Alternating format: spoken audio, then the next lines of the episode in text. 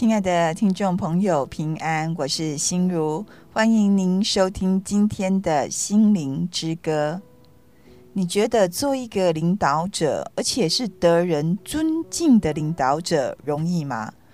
我个人是觉得很困难呐、但对独裁者来说，那就不在我们的讨论范围了。因为独裁独裁者等于他们说什么，我们就得听什么，没有所谓的尊敬啊、尊重这样的问题。但是呢，我可以知道很多当领导者的哦，他们都很多的委屈诶，就有如像我们台语哦，有一句俗语啊，他这样说啊：“一公吼，这嘎老瓜阿红嫌嘎老暖。”很多领导者啊，都有这样子的心境或者这样的委屈哦。我想大家都觉得说，在什么位置，我们才可以体会那个位置上的困难之点。有些人呢，很喜欢有领导者的头衔。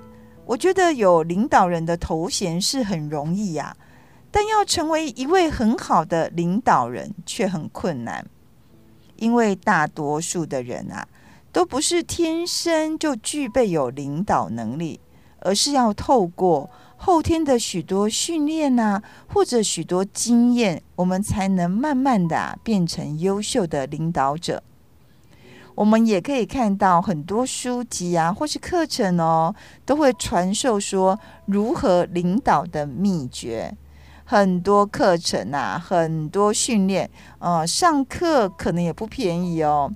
那我常常看这些课程啊，他们所要求的所谓的秘诀呢，就是你要具备很谦卑、有正直、有勇气、热情等这些品格，而且呢，要很善于倾听啊，就是多听人家的意见，多听人家讲话。而且呢，要懂得尊重他人。更重要的呢，不仅这些啊，还要有组织的能力，处理事情呢，也能很明快，非常的公平，并保持专业上的进步。甚至哦，你也要懂得提携后辈或这些后进，教导他们面对压力的时候呢，要有耐力啊，要有承受力。我觉得说这些，说真的呢，大家都很会说，但是你真的有办法做到这样子吗？其实啊，圣经呢充满领导的秘诀，我们都很难发现，而且有很多坊间的书籍跟课程也都从圣经来取材哦。但是呢，我们却独独哦漏掉一点最重要的领导秘诀。你觉得是什么呢？就是啊，让上帝做领导人。我们哦，非常忽略这件事情。我们都认为说，我们经过训练呐，或者以我们的经验呢，我们就可以成为一位优秀的领导人。因为已经成为领导人了，所以不想上面还有人在管啊。这样的看法，往往让我们陷入。很难当一位优秀的领导人，所以呢，有时候当了领导人，就会渐渐忘了以前不当领导人的，反而一些好的特质哦。我们是否也曾想过说啊，当有一天我们有机会当上领导者的这个位置的时候，我们会将上帝摆在第一位吗？许多人啊。拿到权力或者当上领导者之后啊，都将上帝忘记了。其实，圣经的秘诀就是在教导我们将上帝摆在第一位，尊主为大。现在呢，我们就一起来欣赏啊，由天韵合唱团所演唱的《玛利亚之歌》。愿我们呢都能像玛利亚一样哦，一生都尊主为大。当玛利亚从圣灵得知说她从圣灵怀孕之后，你觉得她的态度是什么呢？她尊主为大，玛利亚呢也将上帝都摆在她生命中的第一位，将她所有的一切交托给上帝。现在呢，我们就一起来欣赏这首非常好听的诗歌《玛利亚之歌》。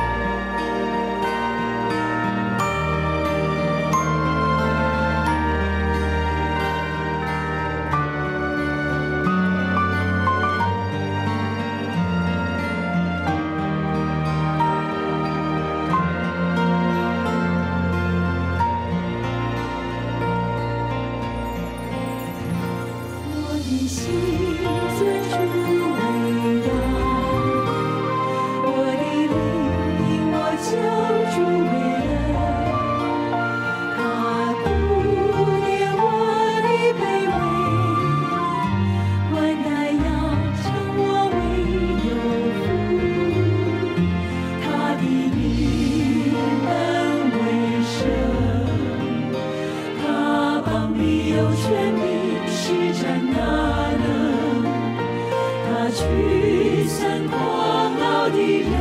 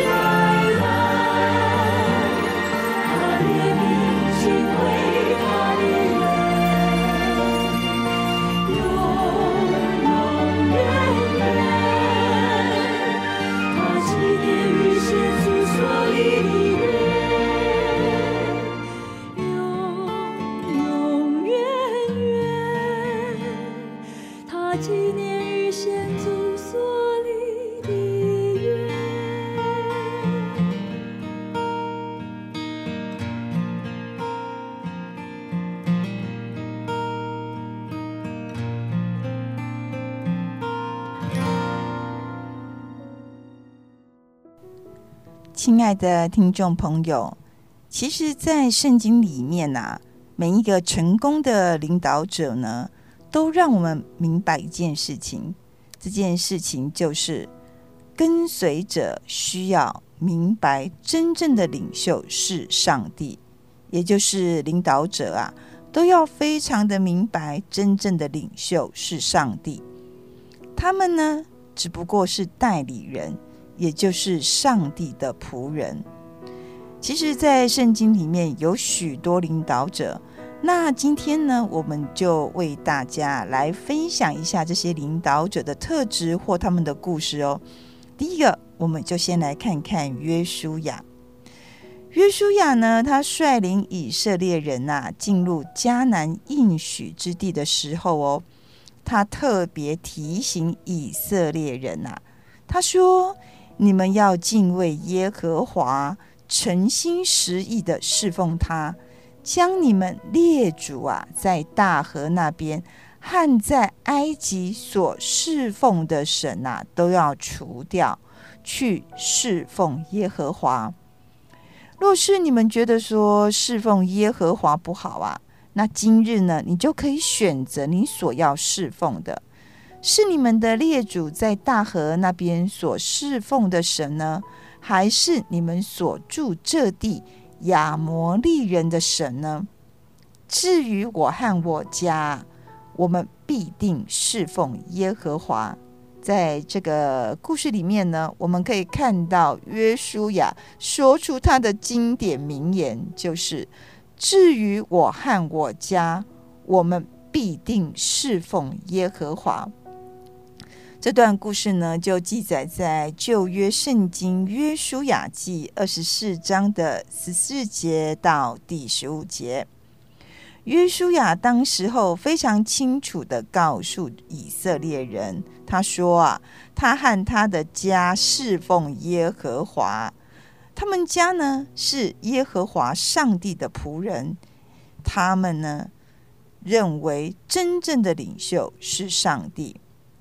所以，当约书亚和还有一些长老，他们还在人世的时候啊，他们就用让上帝做领袖的方式呢，他率领应该说当时的以色列百姓呢，忠心侍奉耶和华。但是很可惜的，我们也可以看到啊，当这些领袖或是约书亚他们一一离开人世间后。以色列人呢，就开始行耶和华眼中啊看为恶的事，他们开始忘记耶和华上帝，也离弃耶和华上帝。但是人很奇怪哦，我离弃了耶和华上帝，我不是就当一个无神论者呢？他们就怎么样，转而去侍奉其他国家的神明。譬如说，他们旁边的这些邻国有巴力神啊、亚瑟拉神、亚斯他录，还是亚兰人的神、西顿的神、摩押的神，甚至亚门人的神、非利士人的神，就是信奉一大堆邻国哈的神，就是不信奉他们自己耶和华上帝的神。所以呢，以色列开始怎么样？以色列人、啊，就开始不尊重耶和华作为他们的领袖。耶和华上帝呢，就认为，哎呀，怎么会这样子呢？他就撤去保护哦以色列人，所以以色列人呢，常常落入啊各路敌人的手中。但是他们常常落入各路敌人的手中的时候哦，有时候又会回来求告耶和华上帝。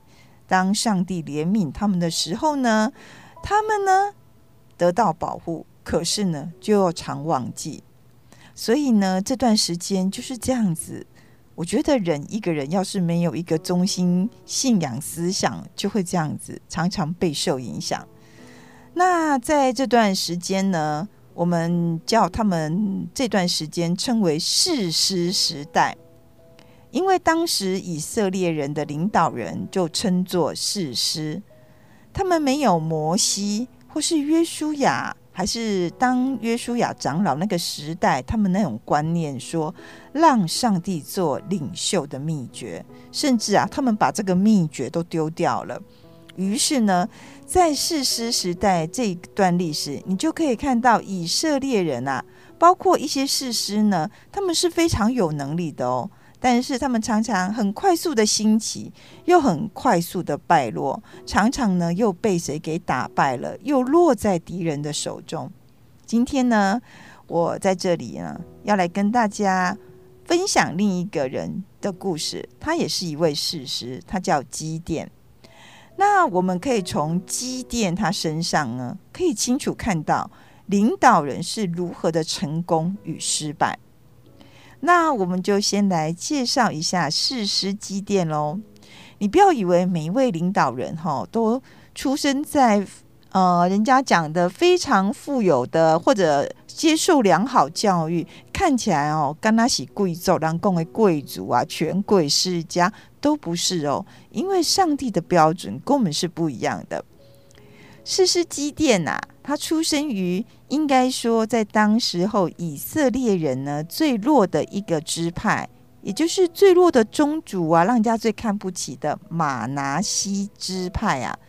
而且呢，他不仅出生这个支派，他也是他们家中呢最不受重视的那一个人，也就是大家都没看底一干来啦，改看底干来，都觉得这个人不晓得干嘛。但是哦。耶和华上帝选择领导人的标准是与世上的人都不同。他要的是什么呢？他要的是唯有忠心听令耶和华上帝的人。那至于做领袖需要的一些特质或做领袖的才能呢？上帝呀、啊，会一一的补足。所以呢，耶和华上帝哦，就对缺乏自信的基甸说。他说：“基甸呐，你不用担心自己的能力不足啊。成功的领导人的重点呢，在于上帝与他同在。亲爱的听众朋友，这里就点出来了，成功领导人的重点哦，在于上帝与他同在。因为当上帝与我们同在的时候呢，我们是可以行许多我们意想不到的事情。所谓意想不到的事情，就是我们的才能可以运用在某些地方。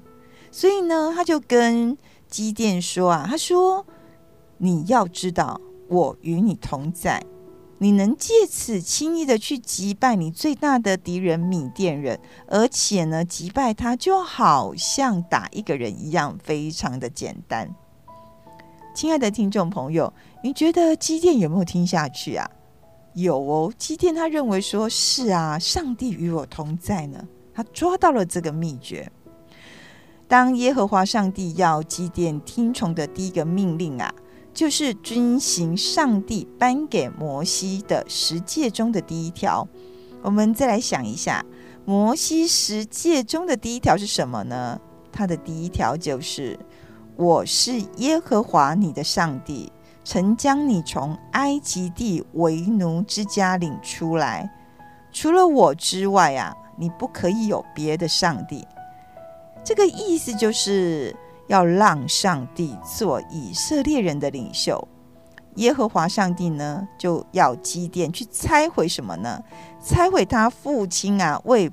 朱巴力族的祭坛，朱巴力就是巴力的神所筑的一些祭坛啊，还要叫他砍下哦，祭坛旁边的一种木偶神，就是用木头做成的神，叫做亚勒亚瑟拉神呐。哈，他说：“你把亚瑟拉的这个木偶呢，把它当柴火烧了，把公牛呢也放在上面烧掉。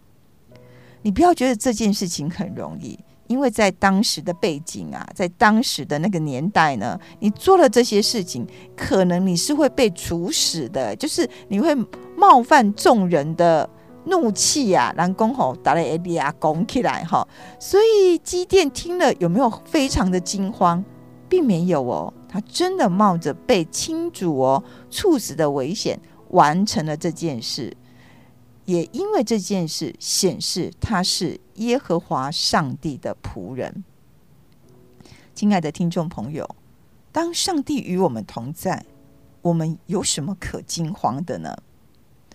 所以有时候啊，我一直在想，我们要是每一天都认为我们时时刻刻都需要耶和华上帝，我相信我们是可以面对很多事情。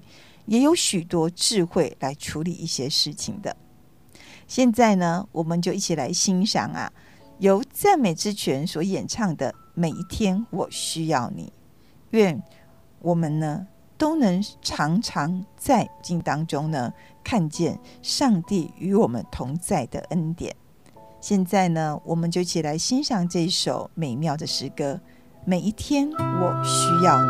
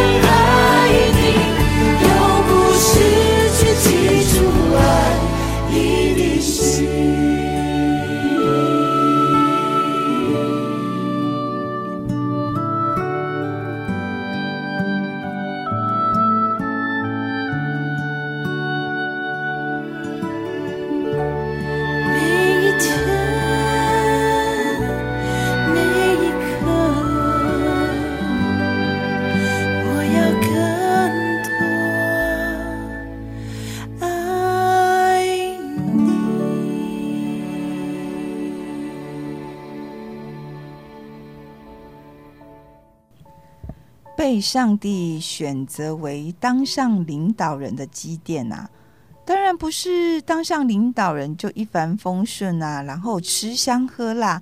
我想很多人都会有这样子的错误观念，说领导人呢，我已经长到最高权势了，我当然要吃香喝辣了。我想这是一个很错误的观念。当上领导人的基甸啊，紧接着哦，他就要受到严峻的考验。根据旧约圣经啊，《士师记》七章的记载，我们可以看见旧约圣经《士师记》七章的记载发生了什么事呢？当时啊，以色列人所居住的邻近国家有米甸人、亚玛力人和东方旷野部族啊，他们呢竟然合作耶。来个部族三方大会师，要做什么事呢？要去攻击以色列人，这让以色列人非常的害怕。耶和华上帝的灵哦，就临到基甸，他就吹号，然后号召以色列人的各支派来反击。你想，以色列人会不会有人来参加呢？当然哦，这时候大家要展示大团结，总共啊有三万两千人响应，哎，说好，我们要一起合作去攻打这些要来攻击我们的敌人。然而，耶和华上帝哦，要让以色列人知道说，这场战役是他的战役，所以呢，耶和华上帝啊，就对基甸说，他说。三万两千人实在太多了啦，与你在一起的人太多了，我不能把缅甸人就交在他们的手中，免得以色列人啊向我自夸，自夸什么呢？说是我们自己的手救了我们。现在哦，我要向众以色列民宣告，害怕站立的可以回去，你可以回去离开基列山。亲爱的听众朋友，原本以色列人大团结的心啊，听到这样的话，害怕战栗的可以回去，而且离开基列山。一听到本来三万两千人，有两万两千人就回家去了耶，超过一半的人以上说：“哦，我我想想诶，好嘛是足惊吓，我想啊是得去好啊，就真的回家喽，只剩下一万人留下来。”耶和华上帝还是觉得一万人太多了，他就用河边饮水试验，只选了三百人，把其他的人通通都打发回家了。因为耶和华上帝要世人知道，真正的领导人是耶和华上帝。你想，基甸只看见三百人，他心里怎么想？他心里想说：啊。我好不容易凑到三万两千人要出去打战，现在却被上帝只搞到剩下三百人呢？这是不要乱修整啊！这到底要怎么去交战呢？诶，这不是什么科技电脑时代呢？所以基甸心里非常的恐惧，他只想说啊，这仗要怎么打？这是不要乱修整啊！亲爱的听众朋友，上帝当然知道。基甸心里在想什么啊？所以呢，当天晚啊，当天的晚上呢，他就命令基甸呐，他说：“基甸，你起来下去攻营，因为我已经把他们交在你手里了。如果呢，你很害怕一个人下去，你可以带着啊你的奴仆普拉一同下到营地那里去。你要听听哦，他们说些什么。”然后你听完他们的话呢，你的手就会坚强起来，有胆量下去攻营了。这是记载在第九节到第十一节。若是你积电，你相信吗？三百人呢、我怎么跟人家去应付或对付人家三师大会合、哎，三百人，我到底要怎么办？积电当然半信半疑呀、啊。他说：“哦，啊不，西北东瓦被伊呀，他就半信半疑哦，带人到敌人的营地的边缘。他一到敌人营地的边缘呢，他一眼看去啊，他自己都吓呆了。他说，敌军呢，就像蝗虫，多到遍布在满山满谷当中，然后他们的骆驼多得像海滩的沙粒一样多，他都看不清说到底有多少骆驼了。”这下怎么办？既然都来到这里了，基甸呐、啊，他就硬着头皮呢，真的潜入敌营，就那么刚刚好。当基甸潜入敌营的时候呢，他竟然听到两个军人在说话。哎，这两位是敌军的军人呢。有一个人就说：“我做了一个梦，哎，梦见一个大麦饼哦，就滚入到米店的营中。”到了帐幕，把帐幕给撞倒了。那帐幕呢，就整个翻转朝上了。那另一位军人听到，就回答他说：“这不是别的啦，这是以色列人约阿施的儿子基甸的刀。神呢，已经把米甸和全营交在他手中了。”基甸啊，一听到敌军竟然这么说，他立刻啊。跪下来敬拜上帝，浑身呢充满勇气。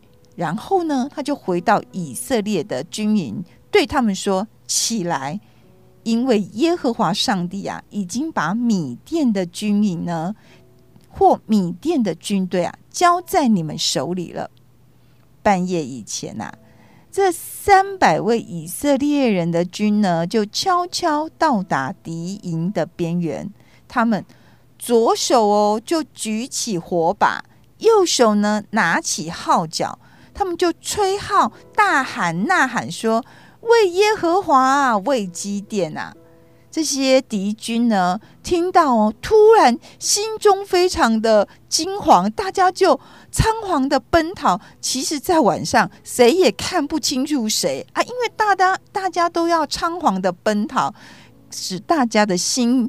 更不能冷静下来，结果呢？耶和华上帝啊，使敌军自相砍杀，十几万大军就全数阵亡了。也就是都不用用到这三百人的手，他们就在旁边拿个火把，然后大喊就可以了。当三百人大胜十几万人这个消息传回来之后，以色列人啊，就是以色列人民，就对基甸说：“你既然拯救我们脱离了米甸人的手，求你和你的子孙啊统治我们。”听到这样子，当然非常的心动啊。但事实上，我们都知道，拯救以色列人脱离米甸的人是谁呢？是耶和华上帝。耶和华上帝才是真正的领袖。但是呢，他们、啊、却不这样想哦。所以呢，我们可以知道，耶和华上帝当时刻意消灭以色列军力只剩三百人，他就是怕以色列人认为说这是他们自己或是基甸一人的功劳。果然不出上帝所料，以色列人才一转头就没记了了啊啦，一转头就忘记了。他们都认为这是人的功劳，也就是基甸或我们的功劳。当然呢，基甸一开始他就婉拒说，他对以色列人说：“我不统治你们，我的子孙呢也不会统治你们，唯有耶和华统治你们。”因为基甸他很清楚知道战功要归给耶和华。他没有半点的功劳啊！耶和华上帝才是真正的领袖。当然，这也是事实啊。因为呢，他们三百人就是吹号啊，然后呐喊就赢了。你觉得这是人可以营造出来的，或者是人所为的吗？若不是上帝的能力，有这样子的事情吗？但是人就是很奇怪，人性就是如此。基甸说：“我不统治你们哦，唯有耶和华上帝统治你们。”他把这个话说得非常的漂亮，但是人就是很奇怪啊！一个人来跟他这样讲，两个人来跟他这样讲，一堆人来跟他这样讲，他突然觉得说：“西呀，西呀，我就厉害呢，我很厉害。”所以哦，终究基甸哦，抵挡不了做领袖的诱惑。他就要求以色列人哦，把每个人夺来的金耳环交给他。金耳环哦，交给他做什么呢？基甸呐，竟然将那些耳环哈、哦、收集起来，有二十公斤重。他用那些金子哦，做了一个偶像，这个偶像就叫做以弗得偶像。做完之后哦，竟然放在他的家乡珥弗拉。放在家乡做什么呢？因为所有的以色列人哦，就会去他的家乡去拜那个偶像。我们从这里可以看出来，基甸办事哦，他要做宗教的领袖，跟他的父亲一模一样。亲爱的听众朋友，我相信啦，权力、势力、金钱哦，对于掌权者是不可缺一的。许多政治家一开始，我相信他们也都有自己伟大的理想与信念。可是，一旦掌掌权后，或当上领导者之后，对于权势的迷人诱惑，真的难以拒绝啊！身为一个领导者，若不谦卑在主的面前，就会从政治家呢迈向政客的道路，或渐渐变成自以为是的独裁者。愿意谦卑顺服在主面前，我们才能将上帝摆在首位，或者成为荣耀上帝的器皿，更成为别人的祝福。我觉得领导者一定要成为别人的祝福，而且我们要很清楚知道，我们是上帝的器皿，我们要将上帝摆在首位，荣耀他的名。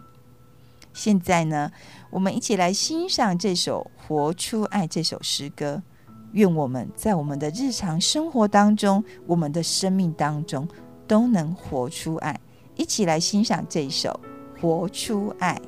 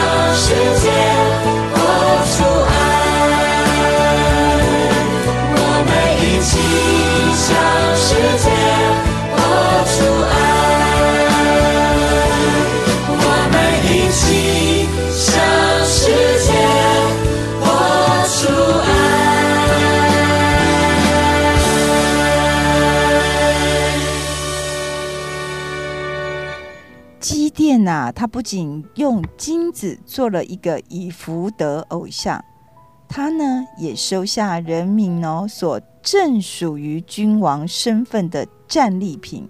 这些战利品有米甸王啊穿戴的装饰品啊，或是垂环和紫色的衣服，还有骆驼颈上的项圈。他呢还娶了很多的妻妾啊。总共生了七十个儿子耶，这种规模就是君王的规模啊！我们可以想一下，要容纳这么多人，七十个儿子，这是儿子哦，女儿还不算，这么多的妻妾，他们所住的房子必然像王宫一样大，就是等于就像王宫了。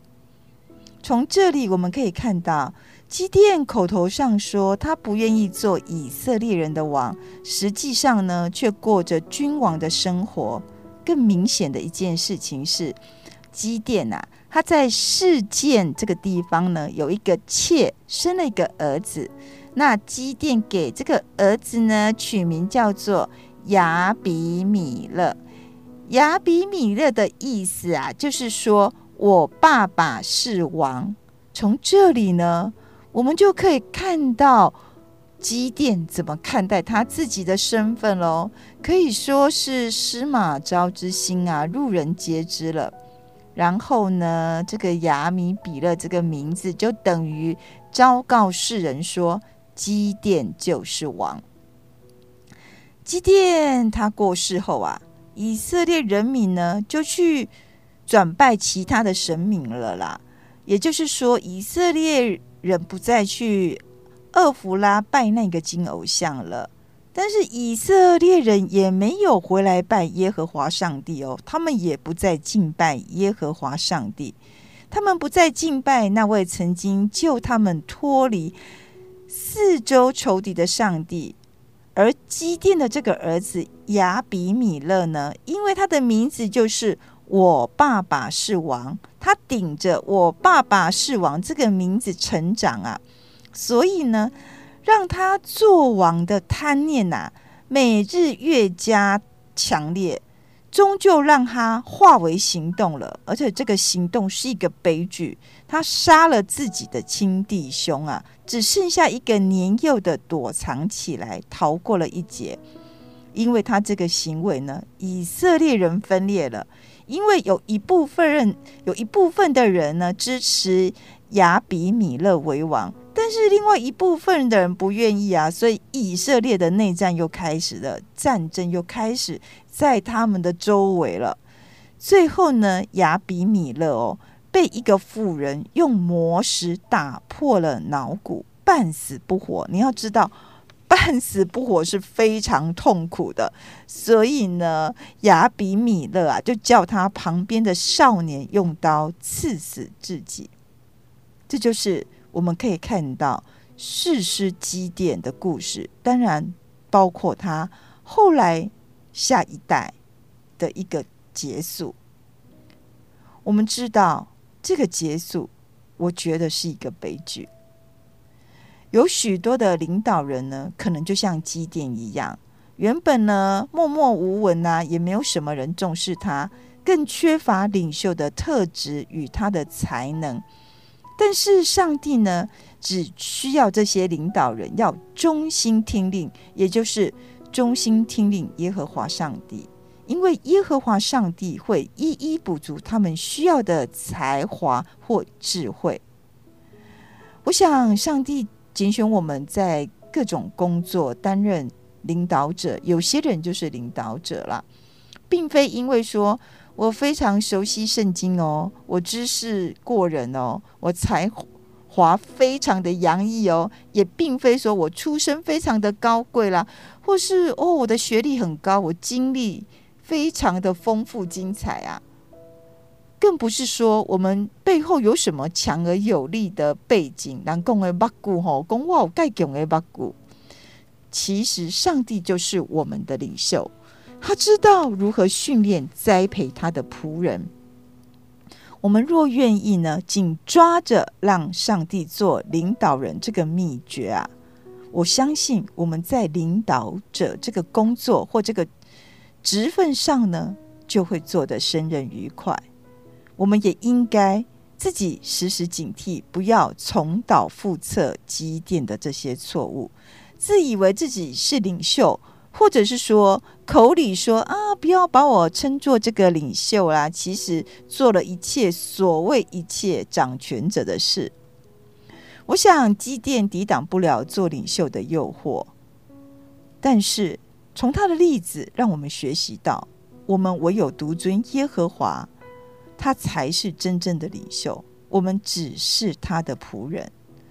若我们愿意呢，在各领域的工作或职责，都看作是上帝对我们的呼召，不是说啊，我们依赖什么强大的家族背景啊，或者人事背景啊，或一些我不知道有的没的一些条件，而是很单一，并尽心做上帝所交托给我们的工作和我们的职责。我相信呢，我们就可以成为人人称赞的领导者。因为要成为人人称赞的领导者，真的非常不容易呀、尤其是在做抉择的时候，或做决定的时候，甚至当我们的眼光、眼界都成为我们是否成为一个人人称赞的领导者的必要条件之一的时候，我们是否应该尊主为大，把所有的事情都交托给上帝？我们要学习仰望上帝啦，承认我们只是上帝的仆人，我们只是上帝所使用的器皿，并谦卑在上帝的面前，让上帝呢成为我们生命中的领导人，不只是在工作，包含在我们的生命。所以呢，我觉得圣经教导我们如何成为做一个领导人，他的秘诀就在于。让上帝成为我们的领导人。现在呢，我们一起来欣赏这一首非常好听的诗歌《跟随到底》。愿我们无论身处在什么环境，在各领域担任各种工作或是职责的时候呢，我们都有跟随上帝到底的信仰意念。一起来欣赏这首《跟随到底》。